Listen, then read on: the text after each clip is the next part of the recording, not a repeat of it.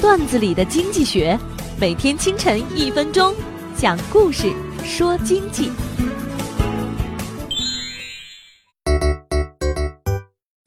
邻居家的小孩很聪明，总是问一些稀奇古怪的问题。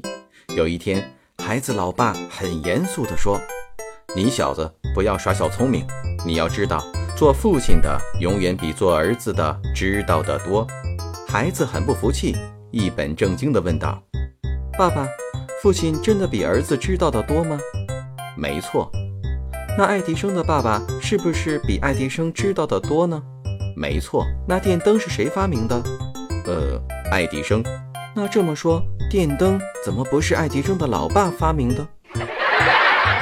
威权管理给了我们血的教训。富士康的管理严格是出了名的。员工进入工厂的大门，一切就得由工厂说了算。严格的管理制度不容挑战。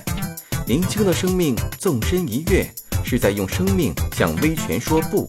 一个企业就是一个威权的舞台，虽然便于管理，但伤害的是每个人的自尊心和创造力。一个一心想逃离的环境之下，怎么可能有创新？威权管理只会导致企业创新能力的下降。管理者一定要记住，威权是一个经不起考验的假面具。本栏目由财经榜中榜之路上说头条与上山微电台联合制作。我低头走过一路山